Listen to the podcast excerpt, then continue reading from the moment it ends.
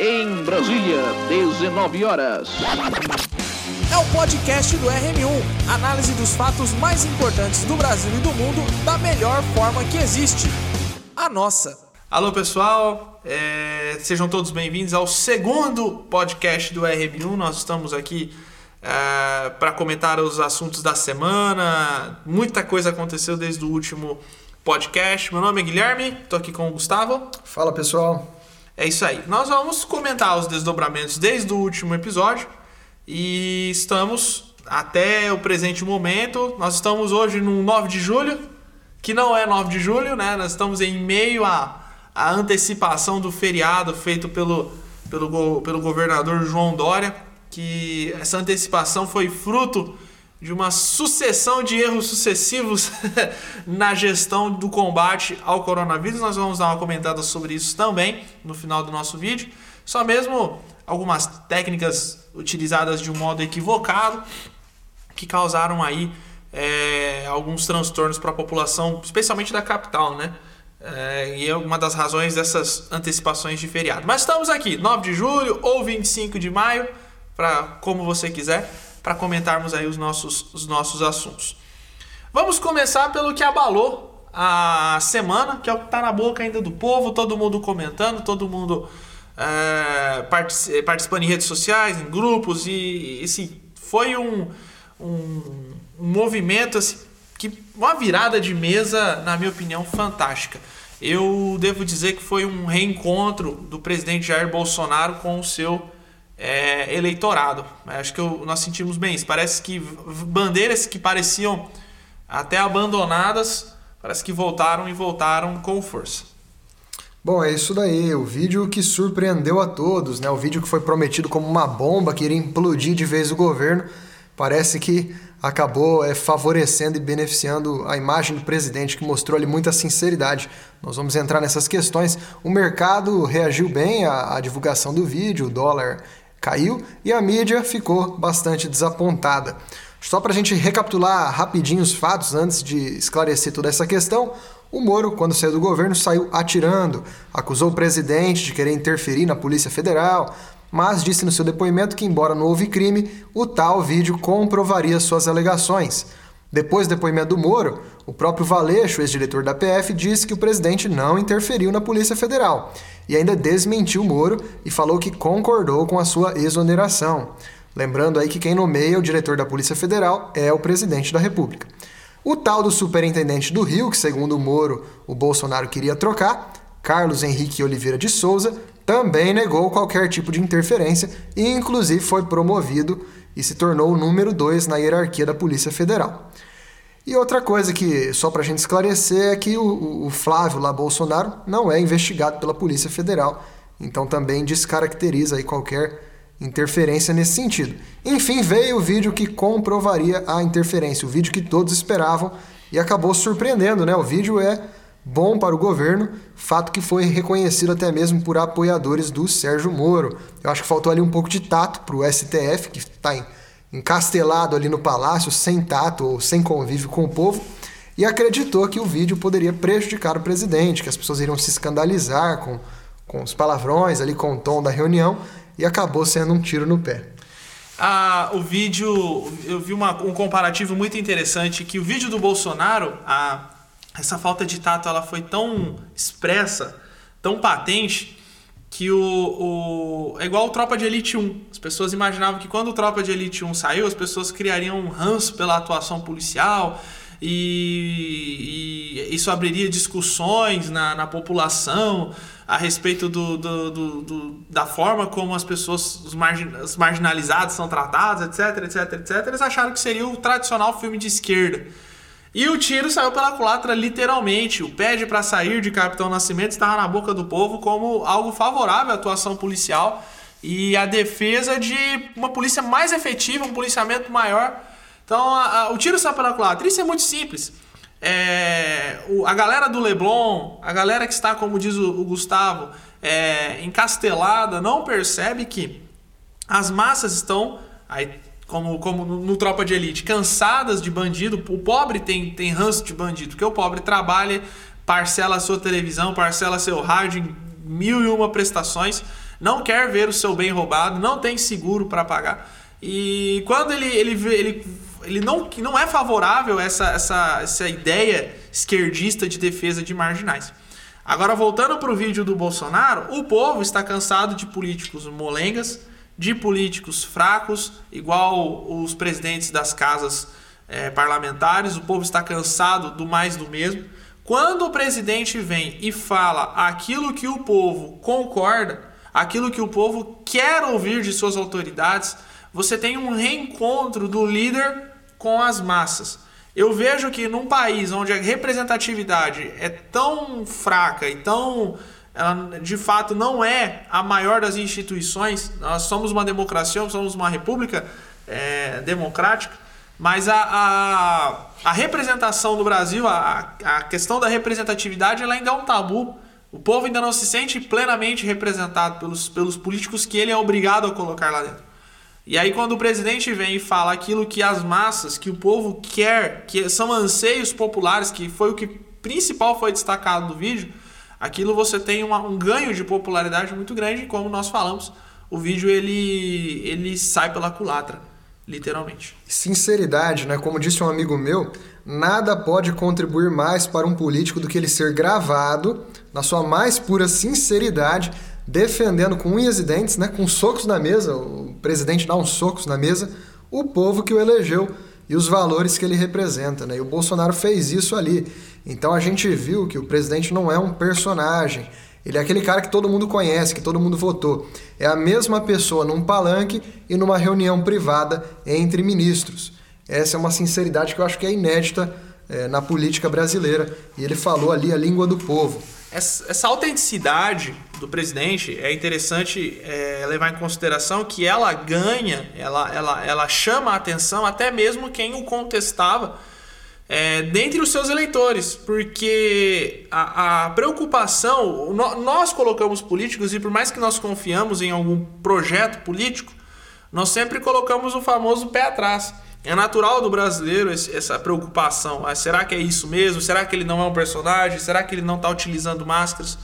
E quando ele participa de um vídeo que ele não sabia que seria divulgado, ele tinha a ciência que era gravado, sim, porque todos os vídeos são gravados, né? É, só que eles são gravados para arquivos internos, eles não tomam a proporção que tomou. Esse vídeo é um vídeo inédito. Os vídeos são gravados desde antes é, do Bolsonaro, governos FHC, Lula, Dilma, todos, todas as reuniões você tem as gravações, elas existem, mas elas não tomam é, uma proporção, elas não são tor tornadas públicas porque se tratam de matérias internas. Foram é, re é, resolvidas naquela reunião questões de ordem internacional é, que, que envolvem outras nacionalidades. Então, assim, é uma reunião que ela não. Ele realmente estava como um chefe passando a cartilha, né, as diretrizes para aqueles seus subordinados de primeiro escalão. É, como tem em, nos governos do estado, como você tem até mesmo nas prefeituras das grandes e pequenas cidades, essas reuniões são, é, são usuais, né? E ele estava ali e ele, ele estava passando uma diretriz que é uma, algo que nos chama a atenção, que é o mesmo posicionamento que ele adotou o tempo todo, ele traz ali e ainda cobra dos seus subordinados que eles é, mantenham as mesmas vertentes, que é o que nós vamos inclusive falar. E nisso, nessa sinceridade, uma das polêmicas né, que quiseram polemizar em cima foi a questão dos palavrões. Acho que logo no, no, na sequência eu não assisti o Jornal Nacional, mas alguns amigos me comentaram que eles criticaram o tom da reunião. Eu, a primeira observação que eu queria fazer é a seguinte: todo mundo já viu algum capítulo de novela da Globo, algum trechinho de, de Big Brother, né? Ou algum filme nacional, muitas produções da Globo que é aquilo senão um festival de palavrões e, e, e toda série de, de sacanagens e moralidades. Então aí a Globo, de repente, ela fica. Ela se tornou uma reserva moral, uma né? reserva ela, moral. Não, ela é o, a Globo, ela é o. Não, esse ponto é interessante. Eu até. Desculpa. A questão dos palavrões, eu vou, eu vou falar para você o seguinte. É... Todo mundo sabe que o Bolsonaro ele é o famoso tiozão. Ele é o tiozão, o tiozão do zap, o tiozão ele anda com. Quando ele não tá com o terno, que ele é obrigado a usar, ele tá com a camisa de time. Ele, é, ele é o tiozão. Ah, eu, eu vou repetir essa frase, eu vou falar ela de novo e, vou, eu- e não vou cansar de dizê-la. Eu prefiro um presidente que defenda os mais basilares princípios naquilo que eu acredito, naquilo que a nossa fé crê. Eu prefiro é, é, naqui- nos- é, um presidente que professe os nossos dogmas recheados de palavrões do que um pomposo, do que um, um presidente que domine o vernáculo com primor, mas que na primeira oportunidade ele vai nos cercear direitos, ele vai nos tirar liberdades. Eu prefiro isso. Eu acho que essa é uma mentalidade muito arcaica, muito atrasada. Quem, quem por um motivo adota esse pensamento, ele não tá olhando a visão macro disso. Ele tá caindo na conversa da imprensa. A pessoa tá caindo na conversa da imprensa. A imprensa não encontrou nada que desabone o presidente no vídeo. Não conseguiu encontrar nenhum fundamento, não há o que. Porque se ela bater, ela vai bater contra o povo. E aí ela começa a atacar na coisa mais inútil que tem, que é o palavrão. A gente vai voltar nessa do palavrão. Continue, continue. É, Não, e, e tem outro detalhe, né? Que você até comentou. Você acha que nas reuniões da Dilma e do Lula eram, quê? eram era- cheios de era- delicadeza? é, eu- usei essa frase Concílio no Twitter. de notáveis, né? Concílio de notáveis, Liceu da Grécia Antiga. É, não, você acha que a Dilma ela se sentava num- numa áurea espiritual tremenda e, e ela não soltava, a- a- a- ela exclamava grandes palavras, palavras nobres que ah, se você ficasse cinco minutos com a, com a Dilma, você saia igual Moisés do monte, né? Com o rosto é, brilhando com a glória que você teria. Ah, meu, por E favor. e uma é. diferença importante, né? As reuniões eh, lá eram feitas para conspirar contra o povo e para nos roubar, né? Já hoje não, nós vimos aí algo diferente, né? Uma reunião feita para reclamar das arbitrariedades, para eh, demonstrar preocupação com o povo, com as liberdades básicas.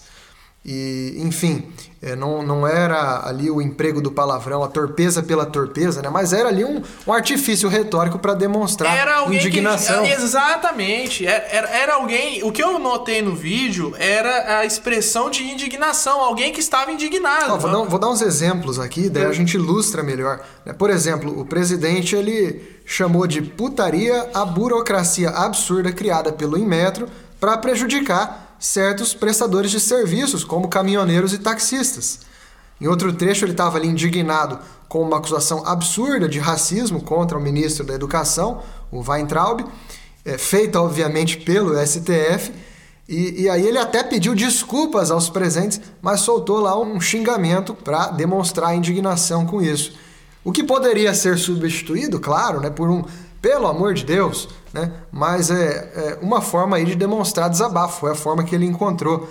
E, enfim, uma série, né? Ele critica ali a soltura de, de criminosos estupradores e ele se coloca no lugar do pai de uma vítima violentada.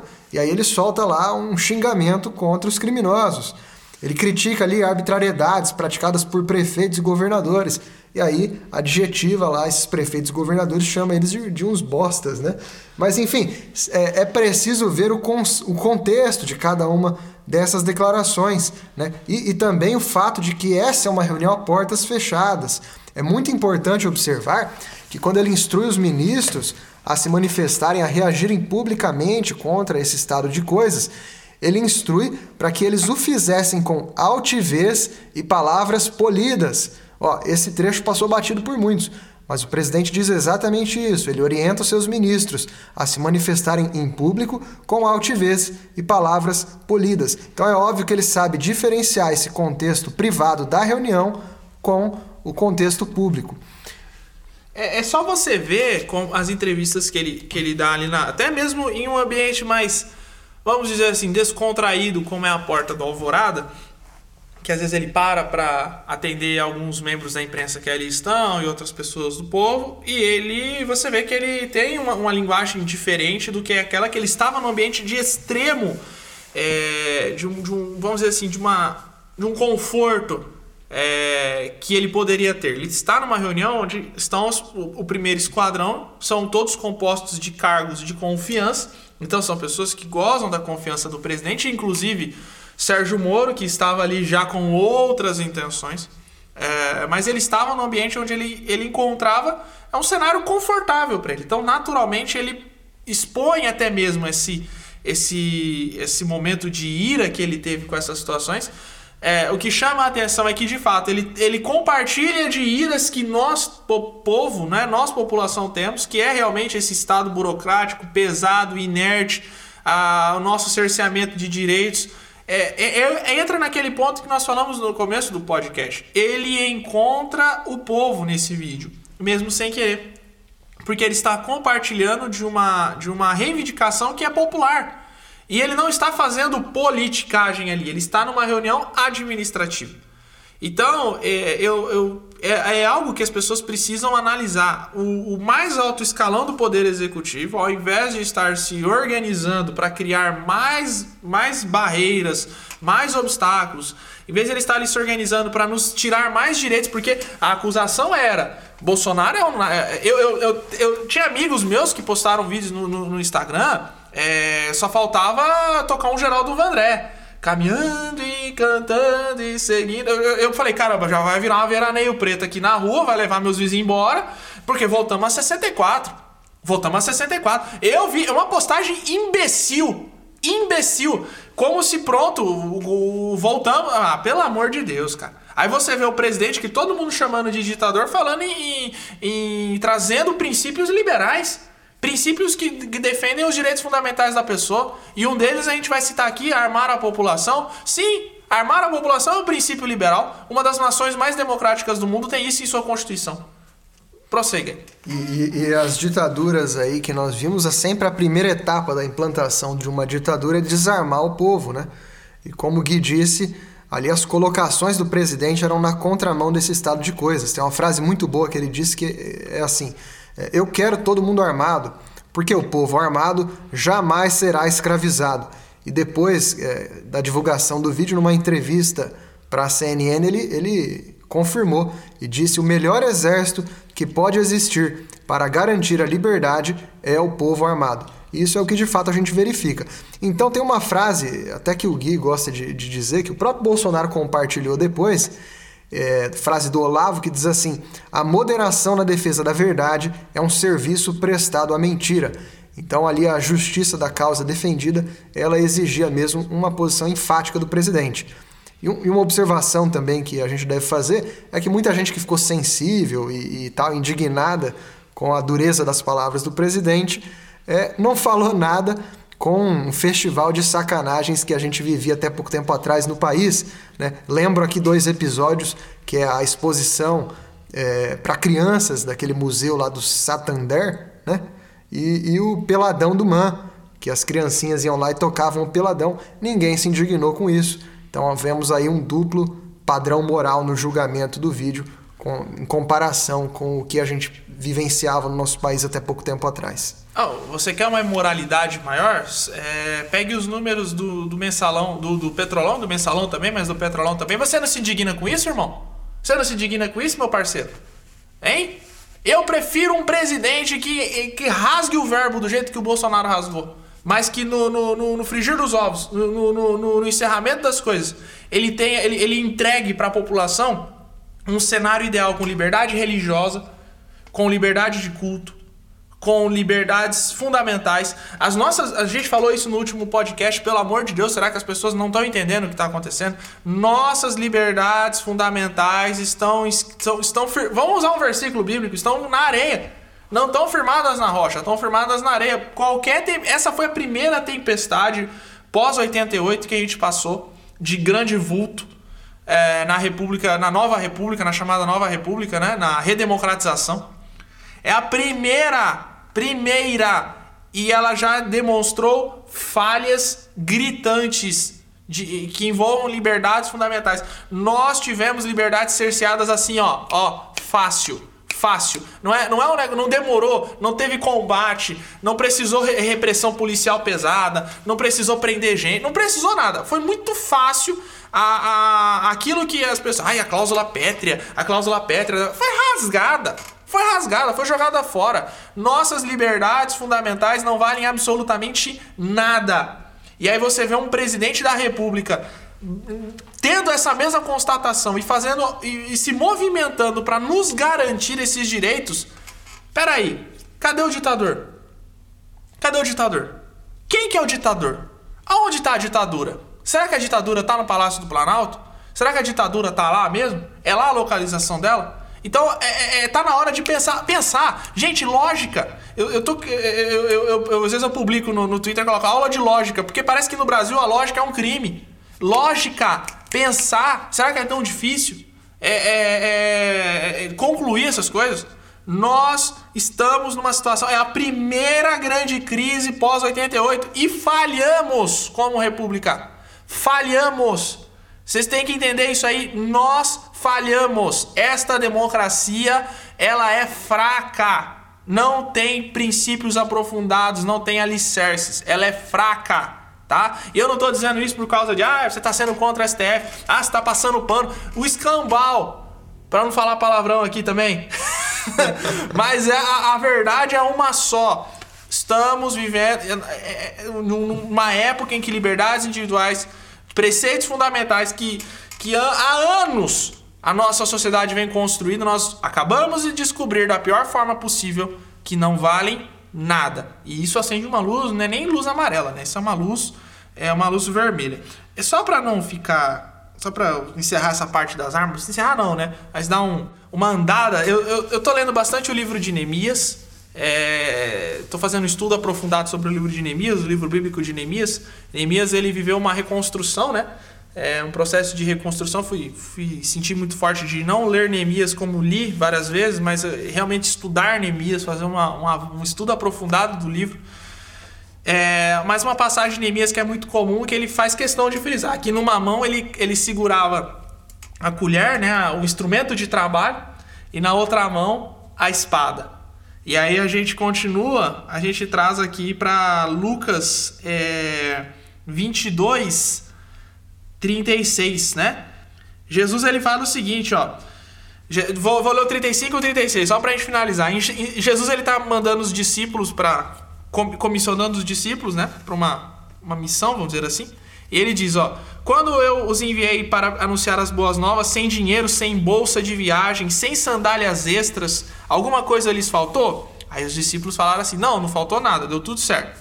Aí Jesus está dizendo: agora o que, que vocês vão fazer? Peguem dinheiro e uma bolsa de viagem, e se não tiverem espada, vendam a capa e comprem uma espada. Por que, que Jesus está dizendo isso? Falou assim: meu irmão, o cristão, ele não é, é aquele que ataca, mas ele também precisa se defender. Porque os discípulos estavam sendo comissionados por um, por um movimento é, e aonde a, a, vida deles ela, ela, ela, ela estava sob risco. Então eles precisavam ter meios para pelo menos se proteger de alguma forma, é, de, de, de, algum jeito, para que a igreja avançasse. Porque ali estava no princípio da igreja, estava no início da igreja.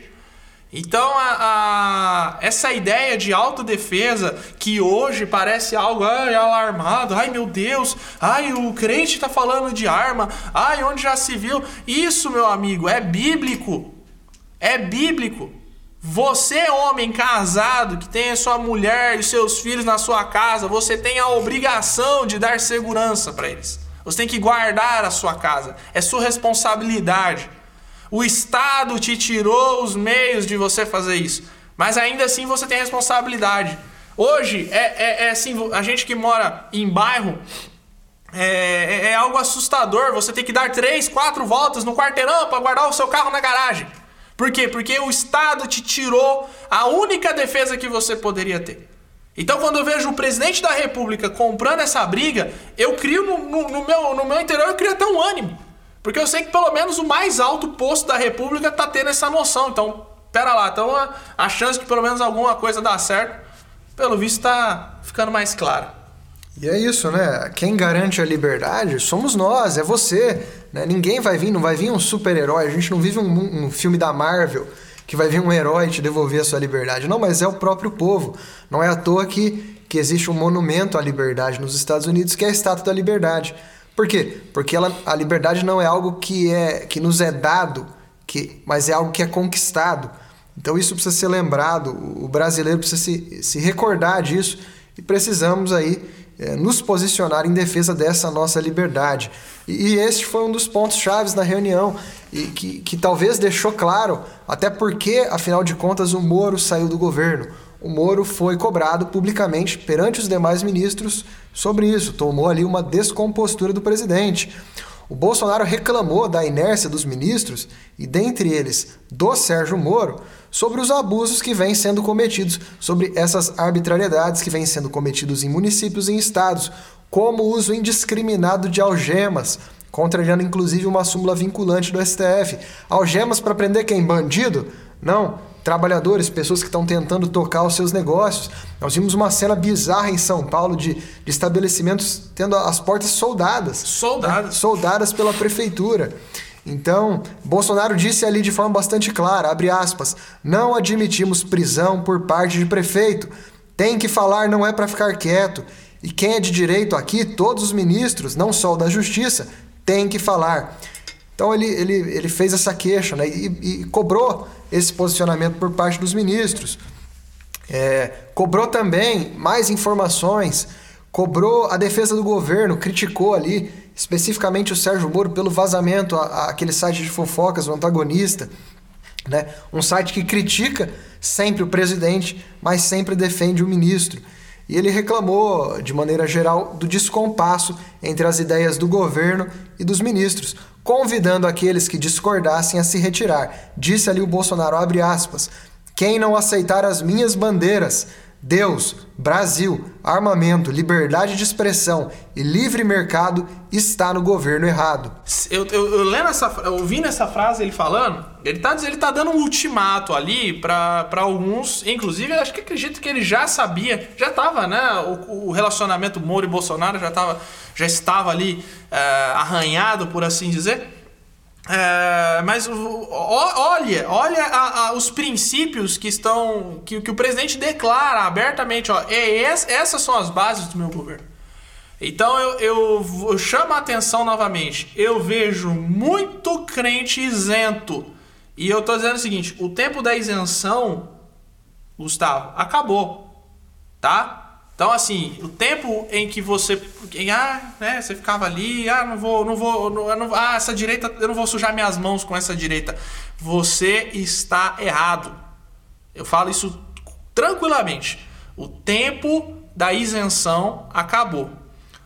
A igreja tem que se posicionar. E eu dou glória a Deus pelo nosso pastor, né? Pastor Marcelo Toschi ter se posicionado. Nossa igreja tem tido opiniões bem contundentes em relação a essas questões. Estamos muito bem, é, estamos tranquilos em relação a isso.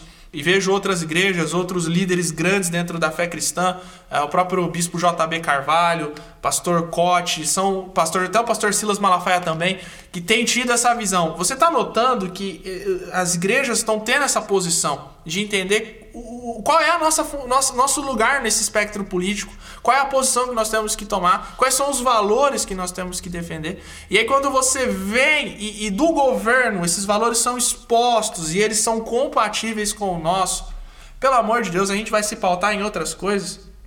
Eu sou o primeiro a dizer, a partir do dia que o Bolsonaro se desviar desses princípios, eu sou o primeiro a criticá-lo. E outras coisas também que ele faz, eu não, não tenho político de estimação, acredito que o Gustavo também não tenha, mas é necessário nós entendermos. Eu usei essa frase recentemente, nós temos que jogar com as peças que nós temos, e hoje são essas, e elas são, estão boas, não são ruins. Agora, a partir do momento que houver um desvio de conduta onde os nossos valores, porque conservador não tem ideologia, tem valor. São duas coisas totalmente diferentes. Ideologia você negocia, você põe na mesa, você abre mão. Quem tem ideologia é esquerdista. Che Guevara matava homossexuais. E ninguém lembra disso. Por quê? Porque negociou, né? Ah, agora não, agora a esquerda defende o homossexualismo. Che Guevara é, matava homossexuais. Então o que aconteceu? Mudou? Ué, como é que mudou? Né? Os, os valores torpes da esquerda ficaram agora politicamente corretos? É porque isso são ideologias. Agora, o valor do conservadorismo, de defesa da vida, independente de qualquer, de qualquer que seja a vida, de qualquer que seja a posição, é, que essa pessoa ocupe ou, ou o que, que ela tenha por orientação sexual, a defesa da vida, da liberdade fundamental, da liberdade individual e dos direitos fundamentais de cada uma dessas pessoas, esses valores eles são, eles são imutáveis. Eles são inegociáveis. A partir do momento que o governo se posicionar contra esses valores que são imutáveis, aí nós vamos ter problemas. Então, volto a dizer, conservador tem valor, cristão tem valor. Né? Então, vai, vai, vai entendendo. E, vai, e vai outro ligando. detalhe, né? O cristão ele precisa entender que as igrejas estão fechadas. Você me corrija se eu, se eu estiver errado, mas eu não me recordo de nenhum episódio na história da humanidade, nenhuma guerra, nenhuma outra epidemia que fechou todas as igrejas no mundo inteiro por tanto tempo. Eu, eu creio que isso nunca aconteceu na nossa história. É algo realmente inédito. E, e se depender de certas figuras políticas, é, como o governador de São Paulo, João Dória, do Rio, Wilson Witzel, elas vão ficar fechadas por muito tempo, né? E, e- então nós temos aí um líder à frente do, do governo, à frente da nação, que se opõe a esse estado de coisas, que considera que as igrejas são uma atividade essencial. E são. O cristão é alguém que reconhece que existem certas coisas mais importantes do que a própria vida, como a salvação. E as igrejas estão fechadas. O Trump, essa semana, eh, decretou que as igrejas lá são atividades essenciais. E disse o Trump nessa mesma linha do Bolsonaro: na América precisamos de mais oração e não menos. Então eu acho que é isso. A gente tem que ter essa noção de que negar às pessoas o direito de trabalhar, negar às pessoas o direito de cultuar, negar às pessoas o direito de exercer suas liberdades básicas, fere a dignidade humana, viola a nossa legislação, é algo que é, é imoral e não deve ser apoiado de forma alguma. É, é importante isso que nós falamos, né? A questão das igrejas. É, porque quando a igreja ela, se, ela assume a posição que ela deve assumir, quando ela sai, vai ficar meio pesado, mas quando ela sai das sombras e vai para a luz, ó, nós somos a igreja, nós queremos, os, nós queremos isto, nós acreditamos nisso, nós nos posicionamos com isso, nós não negociamos os nossos valores como igreja. Quando a igreja sai das sombras, que é o que graças a Deus está acontecendo, naturalmente ela vai ser atacada. E calar os cultos, fechar os templos por parte desses políticos tem esse intuito também. A igreja, ela, ela como instituição, ela é muito forte. E esses políticos locais têm tido muito, ah, muito êxito em calar a igreja. Então é necessário que o cristão tenha esse, esse posicionamento de defender até mesmo a sua instituição a igreja, que também está sendo é, cerceada. E tem outras coisas que eu também chamo a atenção. Eu tenho, eu tenho ficado muito preocupado com, com a igreja recentemente, não a igreja física, é, com a, não a igreja instituição nossa. Eu falo a igreja é, pessoas. Eu tenho tido muita preocupação que o, os crentes estão tranquilos, acho que essa é a palavra, confortáveis em ser mais um tijolo no muro, another brick in the wall, mais um tijolo no muro, né? Tinha a música do, do Pink Floyd, né? Que ela, ela é igual a tropa de elite, né? Ela, ela, ela queria atacar a direita, mas ela estava retratando a própria esquerda. A igreja, ela está sendo mais um tijolo no muro e o crente está feliz com isso. Esses valores que nós estamos falando, o, o crente ele está esquecendo. E ele está querendo o quê? Ele está querendo ser politicamente correto. Ei, você não é politicamente correto, crente. Hoje nós estamos parecendo pastor aqui, né? Mas é, eu posso, eu tenho tranquilidade para falar isso. Você não é politicamente correto. Pega a tua Bíblia, lê e vê se boa parte das coisas que você está repetindo do- dos seus professores de esquerda, da, da galerinha, do Leblon, do, da, da galerinha Paz e Amor, vê se se, se con- con- confirma com a tua fé, vê se é a mesma coisa. Lê tua Bíblia. Mas não lê como livro de autoajuda, não. Não é Augusto Cury. Lê tua Bíblia como Bíblia, mesmo que você vai entender o que a gente está falando. Bom, pessoal, eu acho que o apanhado geral é esse aí. Né? O que nós vimos ali do que aconteceu foi de que nós temos sim um governo preocupado com esse estado de coisas, se posicionando aí em defesa dos, dos direitos e liberdades básicas das pessoas. Vimos ali coesão, né? não, não, não vai dar tempo, acho que, de comentar a fala dos demais ministros, do Weintraub, da Damares, mas vimos ali que são ministros que estão alinhados, a Damares especificamente, né? falando aí de, de cristão, de evangélico, é alguém que está represen- nos representando muito bem ali Muito no bem, ministério, né? posições firmes, contrárias a, a violações de liberdades básicas de pessoas que realmente estão sendo aí oprimidas por, por, por governos, por prefeitos e governadores, e também uma defesa enfática da vida. Né? Nessa reunião ela, ela se manifestou de forma enfática, mais uma vez, contra o aborto. Então é alguém aí que está realmente nos honrando na posição que ocupa. Eu acho que talvez o único ministro que estava ali divergindo um pouco do time foi mesmo o Sérgio Moro, Sérgio Moro. que acabou saindo. Então, pessoal, é isso. A gente não pode é, olhar isso é, com. Então, pessoal, é isso. A gente não pode ficar aí parado, a gente não pode é, ficar de braços cruzados e nem se escandalizar com aquilo que é irrelevante, mas devemos realmente estar atentos aonde está, onde estão as violações grandes contra a nossa fé, contra os nossos valores, contra as nossas liberdades. Né? É, George Orwell fala no livro 1984 sobre o duplo pensar, que é o ato de aceitar simultaneamente duas crenças contraditórias e uma dissonância cognitiva, uma incapacidade do sujeito de perceber a contradição entre essas crenças. Então eu acho que é isso que a gente está vivenciando. Ao mesmo tempo que você grita, ai meu Deus, uma ditadura, você vai lá e bate palma porque você tem que ficar trancado na sua casa, você bate palma porque você não pode na sua igreja adorar a Deus, você bate palma porque você não pode trabalhar, não pode exercer os seus direitos. Então isso, isso não tem sentido nenhum. Está na hora da gente acordar para essa situação. É, até a questão do. Pra gente é, ir pro, pro finalmente, né? Da, a, a gente finalizar o nosso podcast. É, nós teremos outros relacionados a essa questão da fé, é, uma análise mais contundente de como o cristão deve se portar, o que é o conservadorismo pro cristão, é, quais são as posições que nós temos que tomar nesses dias, como que nós devemos enxergar o mundo. Nós teremos outros podcasts espe especificamente sobre este assunto, já estamos é, planejando, estabelecendo os textos e tudo mais. Teremos também outras participações aqui com a gente. Uh, mas o que eu quero deixar claro, é, em nenhum momento nós queremos é, que a situação coronavírus seja tratada de uma forma leviana. É, ela existe, mas ela não pode ser o principal fator, ela não pode ser, vamos dizer assim, o alicerce para uma rasgação de, de, de direitos de, da Constituição da forma como tem sido.